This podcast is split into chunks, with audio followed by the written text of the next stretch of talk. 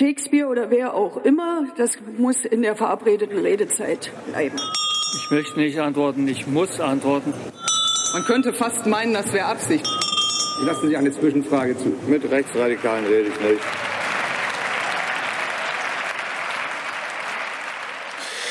Guten Tag, hier ist der Bundestalk, der Podcast des taz Parlamentsbüros. Wir reden hier jede Woche über das, was uns auffällt oder gefällt oder auch missfällt. Und das ist diese Woche die Krise der Grünen. Die Grünen schwächeln ja nicht nur in Umfragen, sondern haben auch Probleme in zwei Kernbereichen. Das ist nämlich der Klimaschutz, also das Heizungsgesetz, und das Asyl, nämlich der EU-Asylkompromiss, zu dem sie Ja gesagt haben.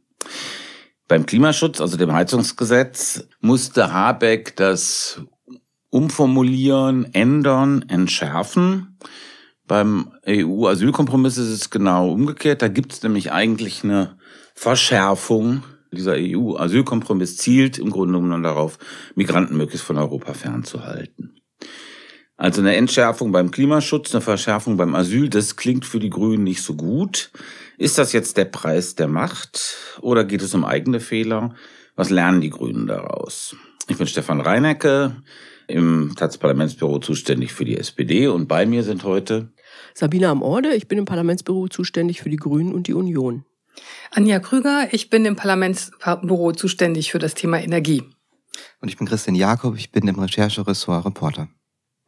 Beginnen wir mit dem Heizungsgesetz. Also ich muss sagen, ich habe ehrlich gesagt irgendwann den Überblick verloren bei diesen ganzen Änderungen.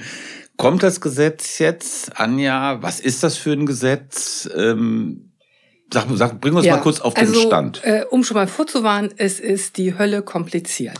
Also, es geht darum, dass Deutschland bis 2045 klimaneutral werden möchte. Und Heizen ist da ein ganz wichtiger Punkt. Jetzt hat die Ampel einen Gesetzentwurf vorgelegt. Danach äh, sollen die Heizungen bis dahin alle umgestellt sein auf erneuerbare Energien.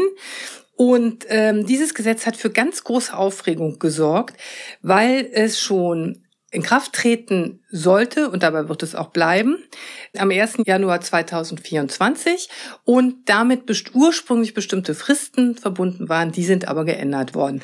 Das Problem ist, wenn eine Heizung kaputt geht, dann soll sie in Zukunft ausgetauscht werden. Gas- und Ölheizungen sollen nicht mehr eingebaut werden dürfen. Da gab es ganz harte Übergangsfristen. Die sind jetzt etwas aufgeweicht worden. Und die Leute hat dieses Gesetz in Angst und Schrecken versetzt, weil alle Angst hatten, dass sie sich neue Heizungen oder auch haben noch Heizungen kaufen müssen, die sie sich nicht leisten können. Mhm. Also zum Beispiel eine Gasheizung kostet ungefähr 10.000 Euro. Eine Wärmepumpe für ein Familienhaus, eine Wärmepumpe kann bis zu 60.000 Euro mhm. kosten. Und ähm, ein großes Problem ist gewesen, dass die Ampel nicht von Anfang an ein überzeugendes Förderkonzept vorgelegt mhm. hat. Jetzt ist es aber so, wenn ich das richtig verstanden habe, es gibt was Neues, was fundamental Neues, dass es nämlich ja. Voraussetzung ist, dass es eine kommunale Wärmeversorgung, also ein Angebot der Kommunen für eine Art kollektive Wärmeversorgung geben muss, bevor jetzt dieses, das, was du gerade skizziert hast, überhaupt gilt. Klingt ja. kompliziert, ist, ist ist, ist aber bedeutend. Absolut. Also man kann es vielleicht so zusammenfassen. Der ursprüngliche Entwurf hat gesagt, Bürger, Bürgerin, kümmere dich um deine Heizung, guck mal, wie du das schaffst. Jetzt ist es so, dass die Kommunen verpflichtet werden, sogenannte Wärmepläne zu machen. Das mhm. bedeutet, dass die Kommunen sich angucken müssen, wie werden die Gebäude geheizt vor Ort und wie kann man da eine Umstellung hinbekommen. Und ein großer Punkt ist, dass ähm, die zum Beispiel die Fernwärmenetze ausbauen und den und den Bürgern ein Angebot machen. Und damit wäre zum Beispiel diese technische Frage gelöst, weil viele Leute haben das Wort Wärmepumpe ja. jetzt das erste Mal gehört in dieser Diskussion und wissen gar nicht, was es ist und sind schon technisch äh, völlig überfordert. Bedeutet aber diese sozusagen Vorlagerung, diese, das, also das kommunale, eine kommunale Wärmeplanung da sein muss, bedeutet das, dass irgendwie dieser Klimaeffekt äh, wesentlich später einsetzt, also dass der reale Austausch von fossilen zu regenerativen wesentlich später passieren wird? Heißt es das? Vielleicht, das kann tatsächlich passieren. Ähm, es gibt aber viele Kommunen, die sind schon unheimlich weit. Also zum Beispiel in Baden-Württemberg, da gibt es mhm. viele Kommunen, die schließen das schon bald ab.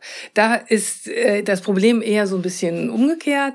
Da ist es so, dass die weiteren Fristen, die die Bürger bekommen haben, jetzt näher rücken eventuell. Also das muss alles noch geklärt werden, weil das große Problem, was über allem steht, ist, dass die ganzen angekündigten Änderungen noch nicht verschriftlicht sind. Also es gibt überhaupt gar keinen Gesetzentwurf, in dem man sich die Details angucken kann. Mhm. Eine andere Sache noch, bevor wir Sabine gleich zu dem, zu der Art und Weise, wie die Grünen dieses Klimagesetz gehandelt haben, eine inhaltliche Sache noch, die, glaube ich, wichtig ist. In Deutschland ist ja die Hälfte der Leute wohnt zur Miete. Ja. Und die Frage oder eine offene Frage, oder schon eine beantwortete Frage ist, was bedeutet das eigentlich für diese Hälfte der Bevölkerung, die zur Miete wohnt? Ja, also auf die kommen ziemliche Lasten zu. Es gab jetzt die Expertenanhörung im Bundestag zu diesem Punkt und die Mietervereine waren vor einer wirklichen Überforderung der Mieter. Jetzt wird's noch mal ganz kompliziert. Also wenn wenn äh, Vermieter ein Haus sanieren oder modernisieren, ja. dann können die das Geld dafür umlegen auf die Miete mhm. zusätzlich zur Grundmiete. Und äh, die Ampel möchte jetzt eine sogenannte zweite Modernisierungsumlage einführen. Mhm. Und das kann nur Sinn machen, wenn man die Begrenzung, die in der ersten Modernisierungsumlage ist, auflösen will und den Bürgern noch mehr zumuten will. Und das ist schon ein großes Problem. Mhm. Okay, es gab, du hast es gerade angesprochen, äh, diese Expertenanhörung, Sachverständigenanhörung, ganz normales parlamentarisches Verfahren. Allerdings surrealerweise gab es ja noch keinen richtigen Gesetzentwurf, ja. beziehungsweise nur einen alten Gesetzentwurf, bei dem alle allen klar war, das ist eigentlich gar nicht das Gesetz, was am Ende rauskommen wird. Sabine, ist das jetzt ein Zeichen dafür, die Union hat das ja scharf kritisiert, meiner Ansicht auch mit ganz nachvollziehbaren Gründen, ist es eigentlich falsch, dieses Ding jetzt, das soll ja im Juli in der letzten Sitzungswoche noch verabschiedet werden, ist dieses Tempo, das Ding jetzt auf Biegen und Brechen, dieses Gesetz zu verabschieden, ist das eigentlich ein politischer Fehler der Grünen? Nee, ich glaube ehrlich gesagt nicht, dass es ein politischer Fehler ist, weil die äh, Stimmung so aufgeheizt war und dieses Gesetz und alles, was damit zu tun hat, so ein Verhetzungspotenzial hat, was ein ja, Bündnis ist vielleicht, äh, hört sich zu organisiert an, aber ein Zusammenwirken von Springerpresse, Union und Teilen der FDP dazu geführt hat, dass so viel Falschinformationen, so viel Angst und Sorgen äh, ins Land getragen wurden, dass es ich es richtig finde, dass sie das jetzt, dass da jetzt ein Schlusspunkt gesetzt wird und dass die das Gesetz letztendlich in einem Affenzahn jetzt noch durch den Bundestag peitschen. Sonst hätte es die ganze Sommerpause über weiter gebrodelt. Und was aber ein total großer Fehler ist, wo mir auch nicht ganz klar ist, ob der noch behoben wird, ist das, was Anja ja schon gesagt hat, dass es ja noch kein Sozialkonzept mhm. gibt. Die haben sich ja noch nicht verständigt, die Ampel auf ein Sozialkonzept. Es gibt Vorschläge von den Grünen, es gibt Vorschläge von der SPD, aber es gibt kein geeintes Konzept. Das ist auch nicht Teil des eigentlichen Gesetzes. Deshalb können Sie das Gesetz beschließen ohne Förderkonzept, jetzt mal rein formal, das wäre meiner, meines Erachtens aber ein extrem großer Fehler. Ja, also ich noch fürchte, ein extrem guter Fehler. Ich, fürchte, ich fürchte, dass diese Strategie nicht aufgehen wird.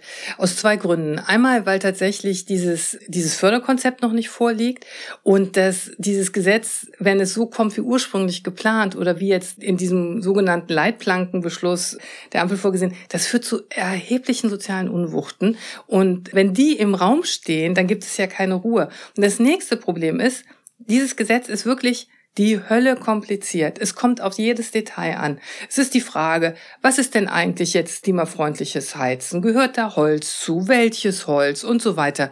Also es geht wirklich um, wirklich ums Detail.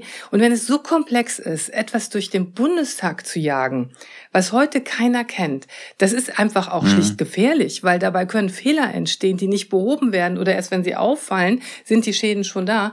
Und ich glaube, dass äh, die Grünen sich keinen Gefallen damit tun.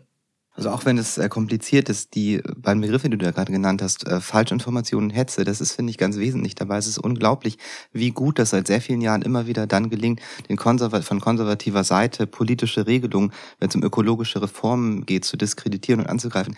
Ich kann mich noch an das Dosenpfand erinnern, das Jürgen Trittin in den 90ern äh, eingeführt hat. Das war dann das Zwangspfand. Plötzlich war alles, was der Staat macht, ein Zwang, den man den Bürgern nicht zumuten darf.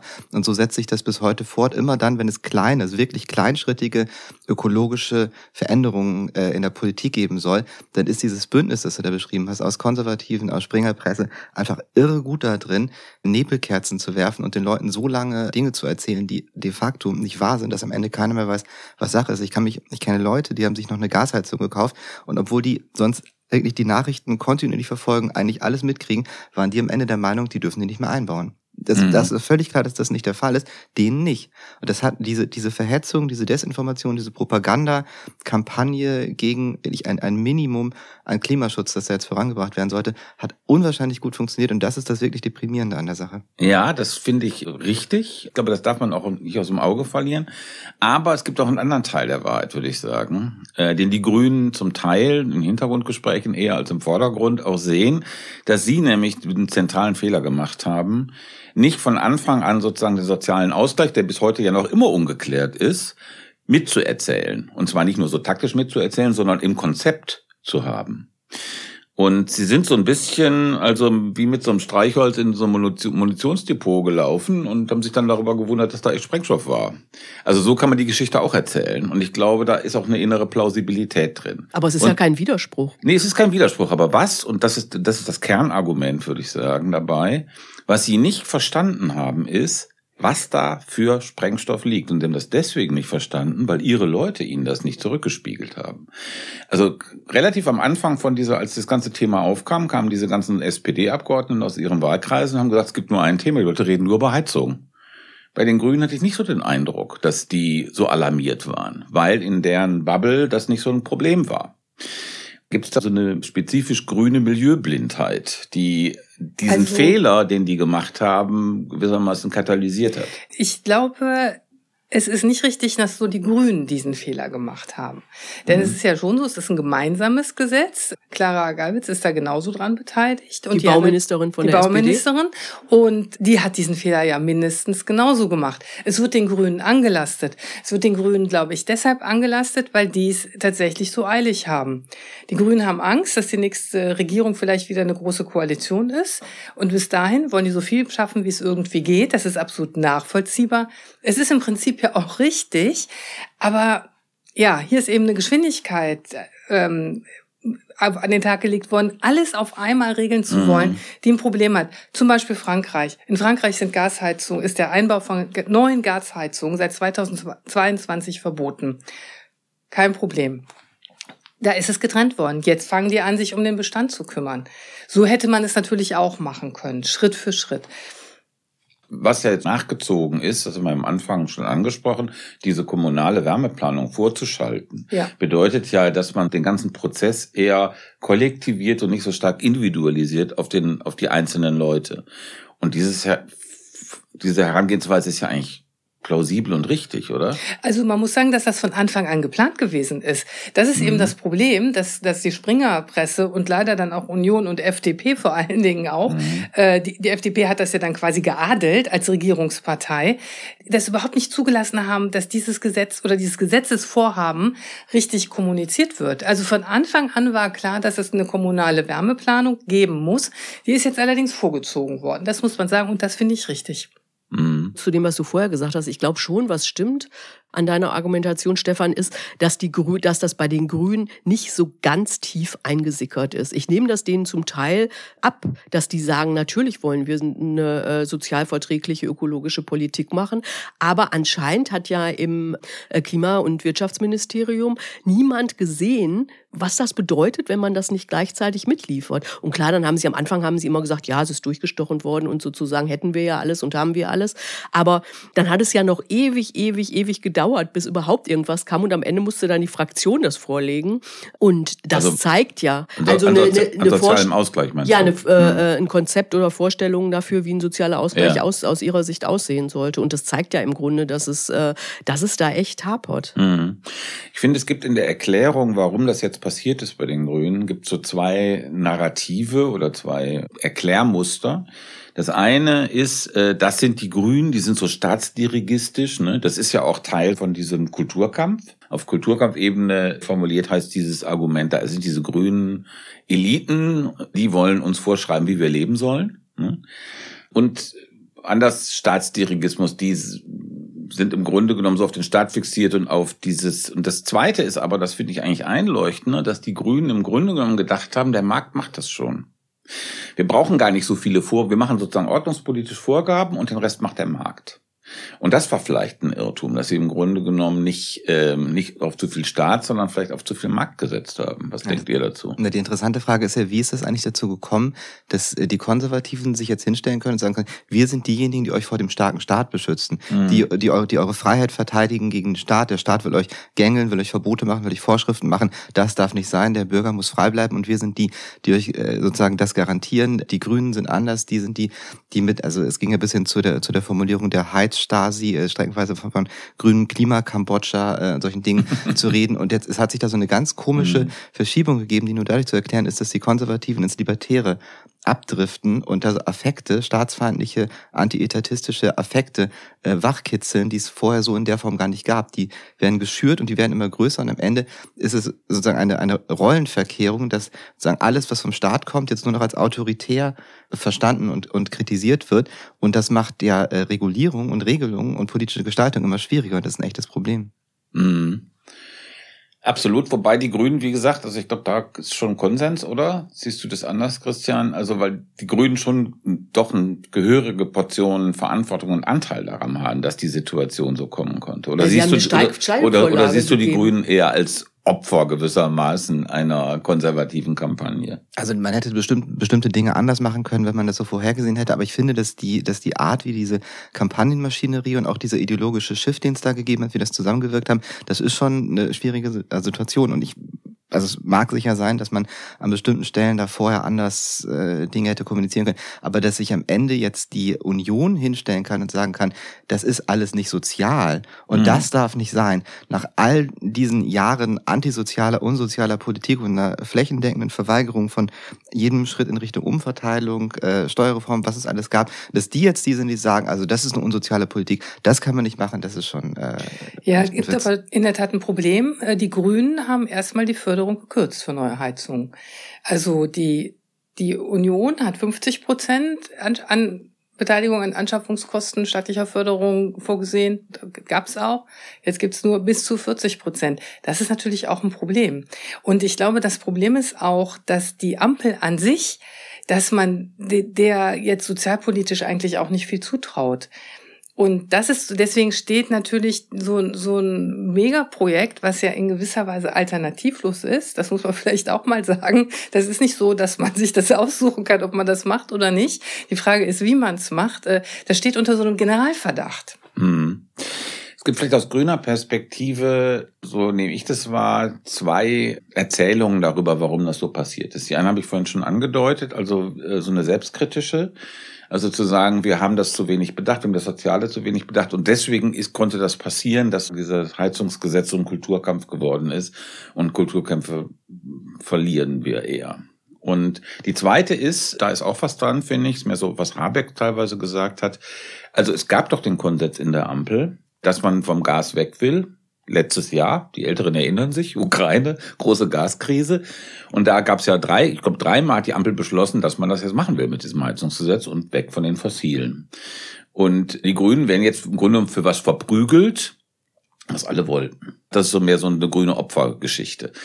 Sabine, was lernen die Grünen aus dieser Geschichte? Was können sie lernen, was sollen sie lernen? Na, ich würde erstmal kurz nochmal zu dem, was du gerade beschrieben hast, mhm. sagen. Habeck hatte ja diesen Auftritt bei Anne Will am vergangenen Sonntag. Mhm. Und da äh, äh, ist er natürlich auch nach den Fehlern gefragt worden, die er gemacht hat. Und eigentlich war das Einzige, wenn ich das jetzt richtig erinnere, was er wirklich als Fehler formuliert hat, dass er quasi nicht kapiert hat, dass es nach diesem Schock durch den Ukraine-Krieg und diese Angst vor, es gibt eine Gasmangellage, dass die Zustimmung an so ein schnelleres Gesetz und so ein wie, oh, wir müssen jetzt irgendwie auch an die Wärme mhm. ran, dass das letztendlich mit dem Schock gekoppelt war. Mhm. Und dass das eben in der öffentlichen Meinung wieder gekippt ist und alle sich entspannte haben, nachdem klar war, oh, wir sind ja gut über den Winter gekommen und es hat äh, keine Gasmangellage gegeben. Und ich glaube auch, dass das tatsächlich eine wichtige Rolle spielt. Also da würde ich ihm recht geben. Aber Anja, siehst du das anders? Ich würde, ich würde das auch teilen.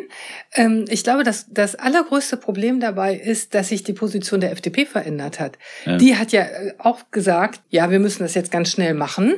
Und die Grünen, das ist ja auch richtig, richtig, haben gedacht, wir müssen jetzt diese Chance nutzen. Das kann vergehen. Es ist dann ja auch vergangen. Und das ist, glaube ich, eines der großen Probleme. Und das ist auch der Grund, warum diese ganze Hetzkampagne so funktionieren kann. Mhm. Es gibt halt einen Kronzeugen in der Regierung. Ähm, und der auch nicht davor zurückschreckt, irgendwie völligen Blödsinn zu also erzählen. Also die FDP meinst du? Ja. Mhm. Und ähm, das, das ist, glaube ich, eigentlich äh, auch einer der Gründe, warum diese Kampagne so trägt. Mhm. Die Frage ist, wie geht das jetzt weiter? Also äh, sind dann die Wärme ist ja nur ein äh, Teilbereich unter ganz vielen, die alle jetzt verändert, transformiert, anders geregelt werden müssen. Und wenn das jetzt bei der allerersten Auseinandersetzung darum, wo die ersten Zumutungen, derer es viele geben wird, äh, kommen, es in ein solches äh, Chaos führt, innerhalb der Ampel, aber auch in der Auseinandersetzung insgesamt, wo so äh, fundamental mit Desinformation und auch mit, mit, ja, mit ja, Demagogie, muss man fast sagen, operiert wird. Wie soll das denn dann bei den ganzen anderen Themenbereichen, die dann noch kommen werden? Das sind ja äh, finstere Aussichten.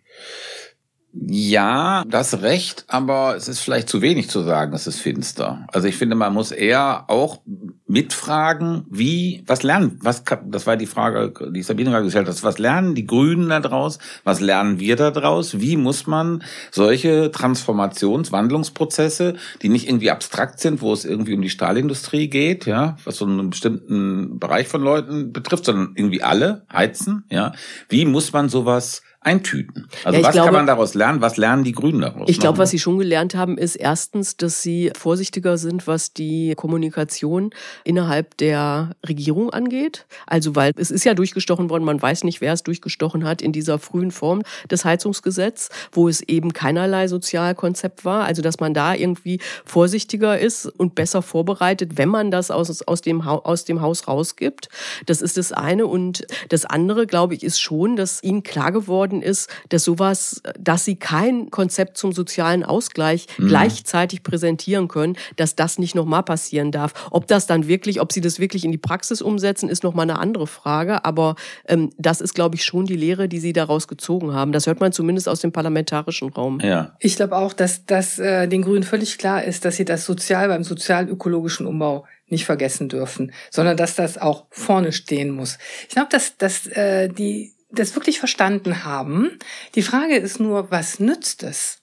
Was nützt es, wenn man selber ein vielleicht wirklich gar nicht so schlechtes Konzept hat, äh, mit bis zu 80 Prozent Förderung für mhm. Leute mit wenig Geld, wenn man das nicht durchsetzen kann in der eigenen Regierung? Weil Lindner sagte, es gibt, ja. es gibt dafür kein ja. Geld. Ja, ja. Das, ist ein daran, das ist ja nicht nur eine Frage der mhm. Präsentation, es ist ja eine Frage der Finanzierung. Alles, mhm. was jetzt kommt, wird Geld kosten, wird Wohlstand kosten, das Geld muss irgendwo herkommen. Äh, das gibt's nicht. Es müssen, es, es, es, es geht letztlich um Steuern, es geht um, um Umverteilung. Und solange es da nicht äh, die Bereitschaft gibt, da stärker reinzugehen, äh, wird es da wenig geben, was man früher präsentieren kann. Das, das ist ja das eigentliche Problem und nicht die zeitliche Koordinierung dieser beiden Elemente. Ja, aber man muss schon sagen, dass ja noch nicht klar ist, wie die Förderung aussehen würde. Ich meine, da wird schwer verhandelt, vielleicht weißt du da mehr, Anja, aber ähm, nach meinem Stand haben die sich noch nicht geeinigt und es gibt aber schon starke Bestrebungen, auch in der SPD, dass das schon ja. vernünftig gefördert werden muss, um diese Kuh wieder vom Eis ja, zu holen. Aber man kann schon davon ausgehen, dass es nicht die Förderung gibt, die zum Beispiel jetzt von Sozialverbänden gefordert wird oder von Mieterverbänden. Es wird nicht so sein, dass der Staat für Leute äh, mit wenig oder keinem Einkommen bis zu 100 Prozent der Förderung übernimmt. Das wird nicht passieren. Da kann mhm. man, glaube ich, sicher sein. Wir sind hier ja, finde ich, schon an so einem Kern, an so einer Kernfrage von ökologischem Umbau. Ich erinnere mich, äh, wir haben schon mal hier einen Podcast gemacht, da war Bernhard Pötter hier und Bernhard kennt sich ja wirklich blendend aus in der Materie und der hat davor gewarnt, diese ökologische Transformation so mit sozialen Forderungen zu stark zu verbinden. Weil er sagt, das ist sein Argument gewesen, wenn man das macht, dann wird die Front, gegen die man kämpft, nur noch größer. Also wenn man das mit, mit Umverteilung verbindet, ja, dann hat man sozusagen diese gleiche Front, die wir ihr schon skizziert habt, Springerpresse, FDP, Union, aber mit noch mehr Wumms, ja, und vielleicht noch BDI auch noch dabei. Also was ist da der richtige Weg? Soll man das sozusagen mit Umverteilung verbinden? Aber das ist doch keine Umverteilung. Es geht darum, dass die, dass die Leute auf breiter Front Angst haben vor dem Wertverfall ihrer Häuser. Den mhm. hat man gesagt, bau dir ein Einfamilienhaus, kauf dir eine Eigentumswohnung für, als Altersvorsorge. Und jetzt müssen sie so viel Geld aufbringen, womöglich, wie sie wieder für den Kauf bezahlt haben, um, um das Ding klimafit zu machen. Und die Mieterinnen und Mieter haben Angst, dass, dass ihre Mieten, die sowieso viel zu hoch sind in den Ballungsräumen, noch weiter mhm. steigen. Das ist keine Form von Umverteilung. Wenn der Staat also da. Also ist eher Schutz, sagst du. Ja, ja, wenn der Staat da wirklich abfedert. Und wieso ist es keine Umverteilung? Das Geld muss ja irgendwo hergenommen werden und das wird über Steuern umverteilt. Warum sehe ich jetzt? Ja, aber wieso, wieso Umverteilung? Das wird doch nicht den Reichen weggenommen. Also wenn man, wenn man das Geld, was man dafür braucht, äh, sind vielleicht 10 Milliarden Euro, wenn es ganz hoch kommt im Jahr. Das ist ungefähr das, was der Christian Lindner für seine Aktienrente ausgeben will. Das kommt ja noch dazu. Es handelt sich ja eigentlich um überschaubare Summen. Es geht ja um ein Generationenprojekt. Es ist ja nicht so, äh, dass man jetzt auf einmal 100 Milliarden braucht oder sowas. Mhm. Okay. Dann machen wir hier mal einen kleinen Cut nicht einen kleinen, sondern einen großen Cut. Wir widmen uns jetzt nämlich einem ganz anderen Thema, was aber auch die Grünen im Kern betrifft, wie anfangs gesagt, nämlich dem EU-Asylkompromiss, den die EU-Innenminister Nancy Faeser ausgehandelt hat. Und das hat in der Grünen Partei zu gewissen Turbulenzen geführt. Es gab äh, am letzten Wochenende so eine Art kleinen Parteitag Länderrat. Da war das Thema. Es gab jede Menge Änderungsanträge. Die erste Frage ist, warum berührt eigentlich das Thema Asyl die Grünen so stark? Wir haben ja so eine ähnliche Sache eigentlich wie bei den Heizungen, nämlich da ist Habeck und Geiwitz, spielt aber komplett bei Habeck. Hier hat Nancy Faeser, SPD-Innenministerin, das Ding ausgehandelt. Baerbock war beteiligt. Die SPD, gut, gibt Jessica Rosenthal, die sagt, so geht das aber nicht. Aber im Grunde das Drama ist bei den Grünen. Warum ist das Drama bei, bei Asyl bei den Grünen? Warum haben die so eine besondere Affinität zu diesem Asylthema? Ja, weil sie schon immer für sich in Anspruch genommen haben, die Menschenrechtspartei zu sein und das ein ganz zentraler Aspekt davon ist. Die haben kulturelle Wurzeln oder auch soziale Wurzeln in der Bewegung, in der Zeit, in der das äh, sozusagen ein wichtiges Thema für soziale Bewegungen war, haben über Jahrzehnte hinweg immer wieder Asylrechtsverschärfung kritisiert, solange sie nicht selber regiert haben. Und das fällt ihnen dann jetzt natürlich auf die Füße. Mhm.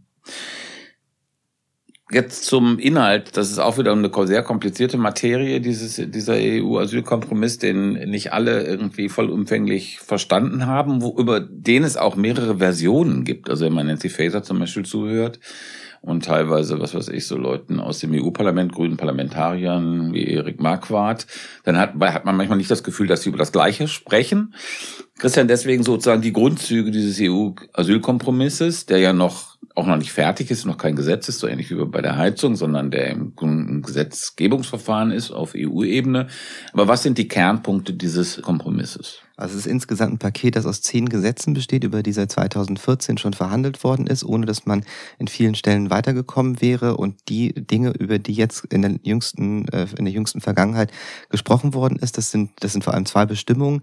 Die eine äh, dreht sich darum, was mit Menschen passieren soll, die an den Außengrenzen ankommen und einen Asylantrag stellen wollen. Und der Vorschlag, der auf dem Tisch liegt, sieht vor, die werden erstmal ähm, in sozusagen Aufnahmeeinrichtungen, in Internierungslagern festgehalten und da wird äh, geprüft, haben sie eine bestimmte, eine gewisse Aussicht darauf, in Europa Asyl zu kriegen. Das macht, macht sich im Wesentlichen an der ähm, durchschnittlichen Anerkennungsrate von Asylanträgen aus dem jeweiligen Herkunftsland fest. Das klingt sehr kompliziert, aber es läuft darauf hinaus, wer eine gute Aussicht hat, der kann in ein äh, reguläres Asylverfahren weiter reisen. Das äh, sieht dann so aus, wie es jetzt in der Vergangenheit war, wird nicht weiter festgehalten. Bei einer schlechten Aussicht bleibt man in diesen Lagern und das Asylverfahren findet da statt.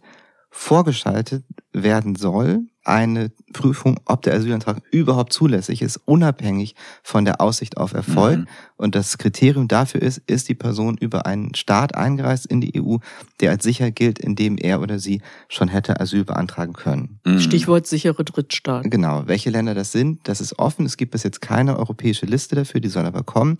Was es gibt, sind nationale Listen. Und dann ist zum Beispiel die Türkei für Griechenland ein sicherer Drittstaat. Mhm. Das führt schon jetzt seit einigen Jahren dazu, dass es eine sogenannte Türkei-Klausel gibt in den griechischen Einrichtungen, wer von dort kommt, kann in der Regel den Asylantrag so nicht stellen. Es gibt Ausnahmen davon, aber jedenfalls soll das sozusagen die zweite, das zweite große mhm. Äh, Kriterium sein. Das andere Gesetz, da geht es um die Nachfolge der Dublin-Regelung, aber das hat nicht so viel ähm, sozusagen äh, Debatten nach sich gezogen. Was da dran hängt, ist die Frage, was passiert denn mit denen, die am Ende anerkannt sind? Und das ist sozusagen der zweite große Streitpunkt. Es gibt seit vielen Jahren die Forderung der Länder an den Außengrenzen, dass die umverteilt werden sollen, wenn es nach denen geht, schon fürs Asylverfahren, spätestens aber dann für die Aufnahme. Und die ganzen anderen Länder wollen das nicht. Deutschland war lange Zeit dagegen, ist seit einigen Jahren so ein bisschen in der Mitte, hat sich so, so ein paar kann man schon nehmen, also wir sind grundsätzlich schon für Umverteilung. Das hat aber nicht gereicht, weil es einen großen Block anderer EU-Staaten gibt, die strikt dagegen sind, die wollen eigentlich also Polen nicht mal, und Ungarn. unter anderem genau, mhm. die nicht mal Asylanträge überhaupt mhm. noch auf europäischem Territorium wollen. Die sagen, hier soll nur noch reinkommen, wen wir vorher das zugestehen und nicht wer von sich aus kommt und illegal die Grenze überschreitet. Das ist aber, kann man das denn so zusammenfassen? Es ist ein Migrations-, Migranten-, Flüchtlingsabschreckungsprogramm? Oder ist das zu fett als Überschrift? Nee, das soll die Zahlen natürlich drücken. Das kann man schon sagen. Das ist das also erklärte der Hinter, Ziel. Der Hintergedanke ist, die irreguläre Migration, soweit es geht, zu drücken, möglichst auf Null. Das ist schon der eins der politischen mhm. Ziele, die dahinter stehen. Angedacht sind jetzt Lager, diese ähm, EU-Außengrenzen für 30.000 Leute. Erstmal. Erstmal für 30.000 Leute. Was dann, und die da drei Monate sein sollen. Das heißt, das wären, wenn das so klappen würde, wären das im Jahr 120.000 Leute oder 100.000, irgendwie sowas rum. Und wir hatten 2022 eine Million Asylanträge in der EU. Und das ist aber im Grunde genommen, hat so eine Art Modellcharakter. Das heißt, wenn das funktioniert, soll das äh, ausgeweitet werden. Insofern ist es schon ernst zu nehmen. Also diese Zahl von 30.000, das ist erstmal der äh, Richtwert fürs erste Jahr. Es soll mhm. dann geguckt werden, wie das mit dem realen Aufkommen in Einklang zu bringen ist. Man kann diese Lage auch nicht von jetzt auf gleich errichten. Also zum Teil werden bestehende äh, Einrichtungen um, äh, mhm. umgewidmet. Es sind schon Piloteinrichtungen gebaut worden und ähm, diese drei Monate, das steht, das steht da drin, aber in der Praxis sieht das ganz oft sehr viel anders aus. Also die Empirie zeigt, dass da oft wahnsinnig viel Willkür herrscht zum einen, aber auch immer wieder Ausnahmeregelungen da getroffen werden, dass es Mischungen gibt aus nationalem und europäischem Recht in diesen Fragen und dass die in drei Monaten da wieder raus sind. Also wenn man erstmal drin sitzt, hat man das jedenfalls nicht schriftlich. Mhm. Du hattest das gerade schon angesprochen. Ich will es nochmal kurz verdeutlichen, was ein Argument der Kritiker, also auch der grünen Kritiker ist, dass es nämlich die Möglichkeit geben soll, dass zum Beispiel Leute, die eigentlich eine hohe Anerkennungsquote zum Beispiel in Deutschland haben derzeit, wie Syrer oder auch Afghanen, dass wenn die zum Beispiel über die Türkei kommen oder möglicherweise über Tunesien, wo es ja gerade eine große Reisediplomatie von EU-Seite aus gibt, um Tunesien dazu zu bewegen, glaube ich, Migration zu unterdrücken, dass die gar nicht das Recht haben, Asyl zu beantragen, obwohl sie es bekommen würden. Und da gibt's mehrere Versionen drüber. Wird das passieren? Wird das der Regelfall sein? Wird das ausnahmsweise so sein? Ist das eine Kannbestimmung? Wie wird das in der Praxis sein? Also, was ich das weiß, ist es den Mitgliedstaaten überlassen, ob sie das zur Anwendung bringen. Also zum Beispiel kann Griechenland das entscheiden, ob es von dieser Möglichkeit Gebrauch machen will. Das ist der Stand, den ich kenne. Mhm. Und ja, und so kommen ja auch diese, es gibt ja diese unterschiedlichen Arten, wie das kommuniziert wird. Nancy Faeser, also die Bundesinnenministerin von der SPD, hat ja sowieso von einem historischen Kompromiss gesprochen und gesagt, dass Syrer und Afghanen nicht in diesen Lagern an der Außengrenze äh, landen werden und hat sich dabei natürlich nur auf die Anerkennungsquote äh, bezogen. Mhm. Ähm, aber wie Christian das ja schon gerade gesagt hat, entspricht es einfach nicht der Wahrheit, weil sie dabei die sicheren Drittstaaten und die Regelung, die da dreut, ausblendet. Mhm. Wird denn dieser EU-Kompromiss so ähnlich, wie wir es jetzt besprochen haben, kommen? Wie gesagt, da ist ja noch Rat, Kommission, Europäisches Parlament. Wie sind da so die Macht- und Mehrheitsverhältnisse? Also die, der Vorschlag kam ja von der Kommission, insofern trägt die Kommission das natürlich mit. Der Rat hat sich ja geeinigt äh, am 8. Juni, also insofern ist da die Linie auch äh, so klar. Ähm, sagen jetzt einige, naja, das Parlament, das kann da jetzt noch äh, intervenieren in diesen Verhandlungen, die da anstehen bis Ende des Jahres, bestimmte Dinge raushalten. Das, das ist theoretisch richtig, aber die großen Fraktionen tragen das ja auch mit. Also da, ist, Mhm. da wird nicht mehr viel kommen. Mhm. Ich meine, gleichzeitig ist es doch so, wenn ich das richtig verstanden habe, die Frage, wie lange sich dieser, das wird ja Trilog genannt, wie lange sich das hinzieht. Also ob das noch zu schaffen ist in der jetzigen Ratspräsidentschaft, die ja bei Schweden liegt. Dann gibt's, ist ja relativ bald steht eine Ratspräsidentschaft von Polen und von Ungarn an. Und das könnte ja alles extrem schwierig werden. Aber vielleicht kannst du das nochmal erläutern, Christian. Genau, also die Kommission hat als Roadmap äh, angepeilt, dass das bis äh, Februar kommenden Jahres durch sein soll. Das, das ist der Zeitraum, den sie selber angesetzt haben, um noch vor der Auflösung des Parlaments, die Wahlen sind ja im Mai, die endgültige Beschlussfassung hinzubekommen, weil man nicht weiß, wie die Mehrheitsverhältnisse dann sein werden. Es war ja so, dass von der Leyen schon sehr früh in ihrer Amtszeit, nämlich 2020 im September, diesen äh, neuen Vorschlag da aufgegriffen hat, der auf eine deutsche Initiative auch zurückgeht. Und das ist, dass sie sich schon vorgenommen hatten, das in dieser Legislaturperiode zu schaffen, weil es, wie gesagt, schon seit 2014 in dieser Frage nicht vorangeht. Und darauf können sich alle einigen, es ist einfach ein großes Chaos im Moment. Und insofern ist da schon zeitlicher Druck dahinter. Das war auch der Grund, warum man jetzt bei der Sitzung der Innen- und Justizminister Anfang Juni unbedingt da irgendeine Einigung haben wollte, um überhaupt die Möglichkeit zu haben, dass es die Verhandlungen zwischen Rat, Parlament und Kommission jetzt in Mhm. dem Rest dieses Jahres gibt. Baerbock argumentiert ja jetzt damit, das war eben so. Die Machtverhältnisse in der EU sind ebenso. Und wir konnten nicht an der Seite von Polen und Ungarn dieses Ding versenken. Das ist so eine realpolitische Argumentation von Baerbock, der die Grünen jetzt im Grunde genommen auf ihrem kleinen Parteitag da eigentlich ja auch gefolgt sind. Christian, findest du das eine einleuchtende Argumentation? Also ich fand das sehr verwunderlich. Äh, Ich kann mich an äh, noch gar nicht lange zurückliegende Dinge erinnern, wo andere Teile der deutschen Ampelregierung überhaupt keine Probleme damit hatten, europäische Lösungen zu torpedieren. Ich sage nur äh, Verbrenner aus. Äh, Da hat die FDP im Alleingang, weil das ihnen nicht in den Kram gepasst hat, einfach was ausgesessen, wo auch schon über es lange, lange Verhandlungen gegeben hatte. Da hat keiner gesagt, wie können sie nur aus europäischer Verantwortung, das würde ja einen Bruch der Koalition nach sich ziehen. Die haben das einfach gemacht und fertig. Und Bei weil- den E-Fuels meinst du? bei den die E-Fuels, genau. FDP, ja. Und Brennermotor. Ja. Verbrennermotor, Mhm. genau. Und äh, bei dem Thema jetzt äh, er, erkennen die Grünen plötzlich ihre äh, staatspolitische Verantwortung auf EU-Ebene. Ich frage mich dann schon, warum? Also Faeser hat ja offensichtlich im Vorfeld dieser Innenministerkonferenz innerhalb der Ampel die Frage aufgeworfen, können wir dem zustimmen, ja oder nein? Und es wäre aus meiner Sicht überhaupt kein Problem gewesen auf die Beschlusslage der Partei. Da steht ganz klar drin, das Asylverfahren findet im Aufnahmeland statt und wir lehnen diese also vorgezogene Prüfung ab. Im Koalitionsvertrag ist kein Wort davon. Mhm. Ganz im Gegenteil, da ist die Rede von einer Weiterentwicklung des Malta-Mechanismus. Hätten die Grünen sagen können, nee, steht, haben wir nicht ausgehandelt, es ging unsere Beschlusslage, können wir nicht machen. Dann hätte, wäre es in der Tat so gewesen, dass am Ende Polen und Ungarn den Kommissionsvorschlag zurückgewiesen hätten.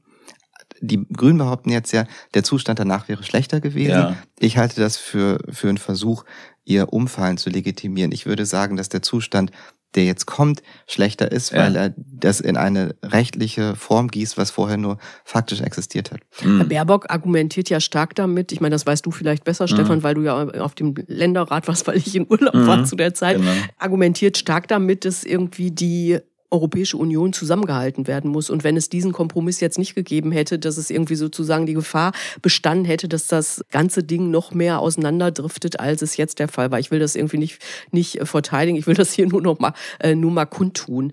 Sie hat ja in ihrer Rede auf dem Länderrat auch mit viel Bauchschmerzen, da war überhaupt wahnsinnig. Ich habe mir das dann doch im äh, Stream angeguckt, war ja doch wahnsinnig viel von Bauchschmerzen die Rede.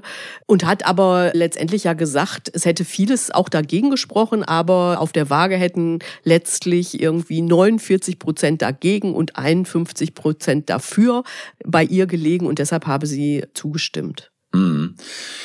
Ja, also es gab ja im Vorfeld eine sehr, sehr scharfe Kritik von äh, den Leuten, die sich auch mit dem Thema wirklich gut auskennen. Rasmus Andresen zum Beispiel, Erik Marquardt im EU-Parlament, ja.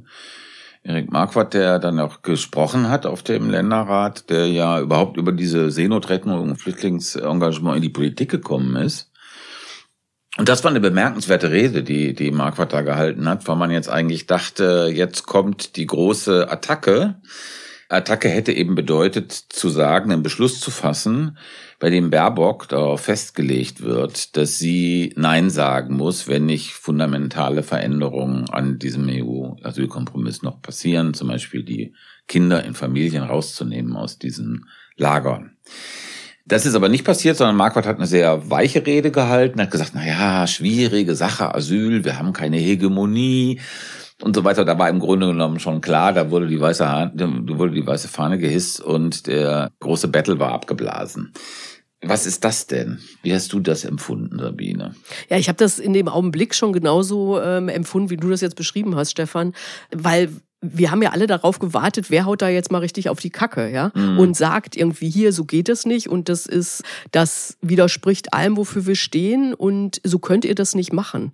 Und das hat ja letztendlich niemand gemacht. Also äh, Marquardt war besonders soft. Ich habe ähm, noch mal länger mit dem telefoniert im Nachgang. Mhm. Der hat das dann schon noch mal erläutert, dass er halt der der also dass er dass man einerseits das Spitzenpersonal, also insbesondere die Person der Außenministerin nicht beschädigen wollte und und gleichzeitig ist, was du ja schon mit Hegemonie gerade beschrieben hast, dass es irgendwie darum geht, damit inhaltlich drüber zu diskutieren und Mehrheiten für eine vernünftige Asylpolitik zu schaffen und es dafür eine gespaltene grüne Partei kontraproduktiv sei. Das ist im Grunde seine Argumentation für sein, für sein Verhalten. Ich meine, es stimmt natürlich, es hätte ähm, wahrscheinlich nicht viel gebracht, wenn die da jetzt äh, sich anders verhalten hätten.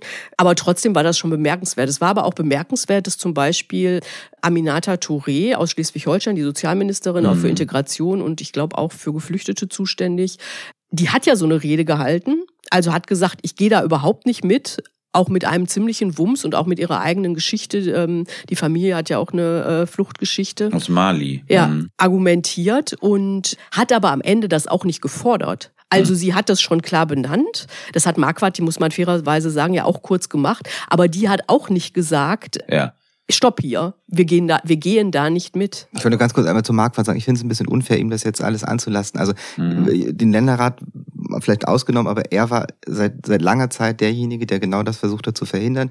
Der war beteiligt an den Verhandlungen äh, des, des EU-Wahlprogramms, des Koalitionsvertrages. Er hat immer genau diese Dinge versucht zu verhindern.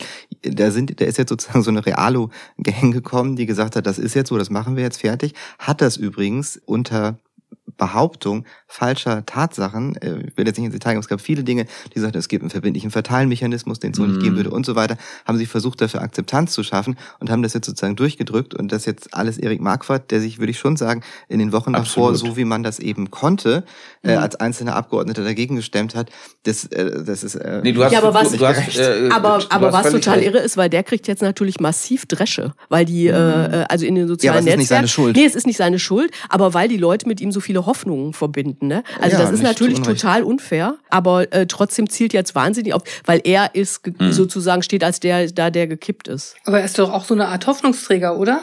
Er ist doch der, der im Europaparlament vielleicht es noch verhindern kann. Was ich allerdings auch, also was niemand glaubt, glaubt dass sie es verhindern können, aber, aber wir dafür ja kämpfen. Hoffnung. Ich finde allerdings auch wirklich hart, dass, dass eine Regierungspartei sagt, so vielleicht kann das ja dann noch in, im Europaparlament geändert werden. Ich ja, finde, dass, dass das ziemlich um die Ecke taktiert ist. Aber ich meine, ich will noch mal dieses realpolitische Argument stark machen, wenn das sonst hier niemand tut.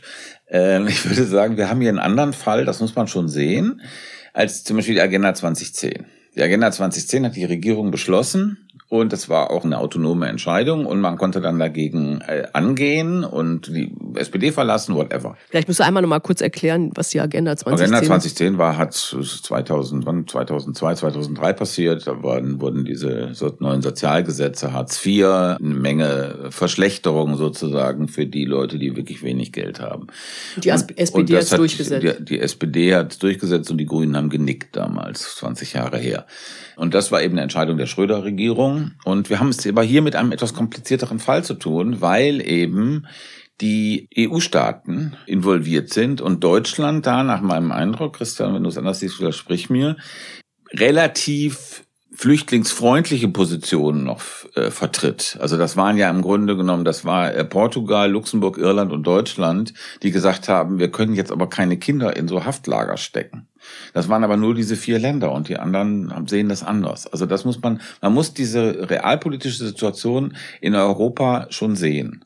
Das stimmt, aber die deutsche Stimme war entscheidend. Also hätte Deutschland nicht zugestimmt, wer, wer hätte es diese Vereinbarung nicht gegeben? Richtig. Also das, das Argument ist ja, dass, dass man damit sozusagen das, den Zusammenhalt des Projektes insgesamt so gefährdet hätte. Ich frage mich da schon, Polen, Ungarn, mhm machen das seit Jahren aus Prinzip. Die setzen sich sozusagen konsequent immer, stellen sich gegen alles, was aus Brüssel kommt, bis hin zum Rechtsbruch. Da sagt keiner, ja, das jetzt ist aber mal Schluss. Dann fliegt jetzt aber die EU auseinander. Das können wir nicht machen. Es, es, wird, es gibt kein böses Wort.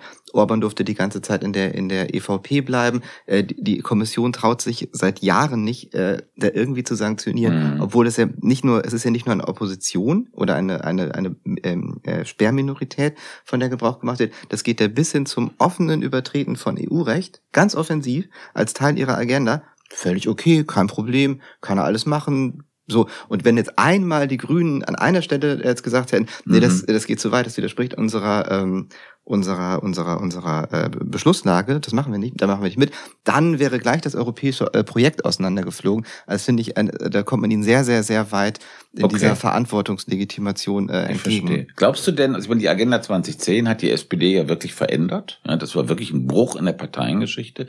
Glaubt ihr denn, dass dieses Ja zu diesem Asylkompromiss, was dann ja irgendwie im Länderrat sanft, der war sogar eine halbe Stunde früher zu Ende als eigentlich geplant, ja.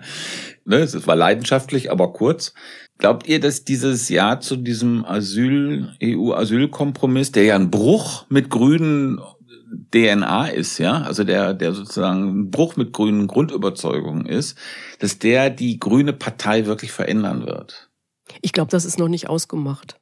Also, Sie haben das jetzt ja erstmal abgeräumt, muss man sagen, mit diesem komischen Papier, was letztendlich einstimmig beschlossen worden ist und wo es unterschiedliche Deutungen gibt. Also die einen argumentieren so, die das Scheiß, dieses Scheiße finden, die argumentieren so, dass es schon damit nochmal klar bestätigt sei, dass die Grünen gegen Asylrechtsverschärfungen sind und äh, dass es dadurch auch für Baerbock schwerer sei, gewisse, gewissen Sachen zuzustimmen.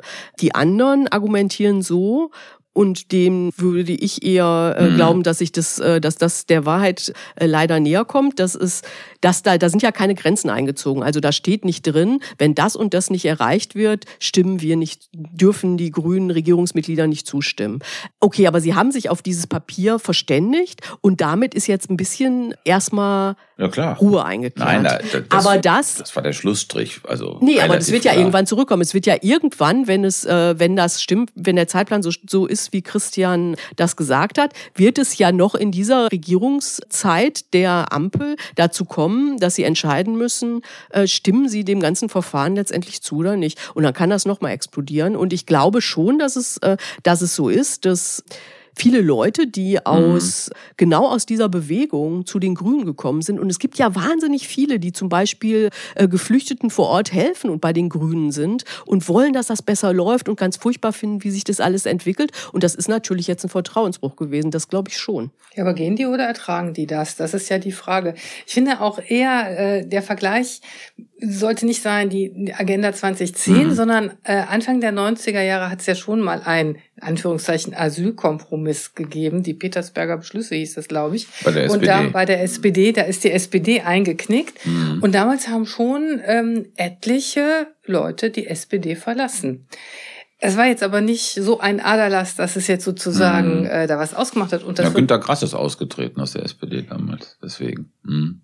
Ja, unter anderem. Aber mhm. also äh, das hat schon ein bisschen Aufsehen erregt, aber es war jetzt nicht so ein Wom. Mhm. Und äh, das wird bei den Grünen vielleicht ähnlich sein. Mhm. Das hatte vielleicht auch damit zu tun, dass es damals im Unterschied zu heute eine riesen äh, Debatte gab. Also ich glaube, da wurde zwölf Stunden im Bundestag debattiert. Es gab eine, eine große Auseinandersetzung. Es gab und jetzt, Demos. Ja. Genau, und jetzt haben die dieses Papier einfach so lange zurückgehalten. Es gab ganz, ganz sparsame äh, Kommunikation. Das ist fast nicht nach außen gedrungen.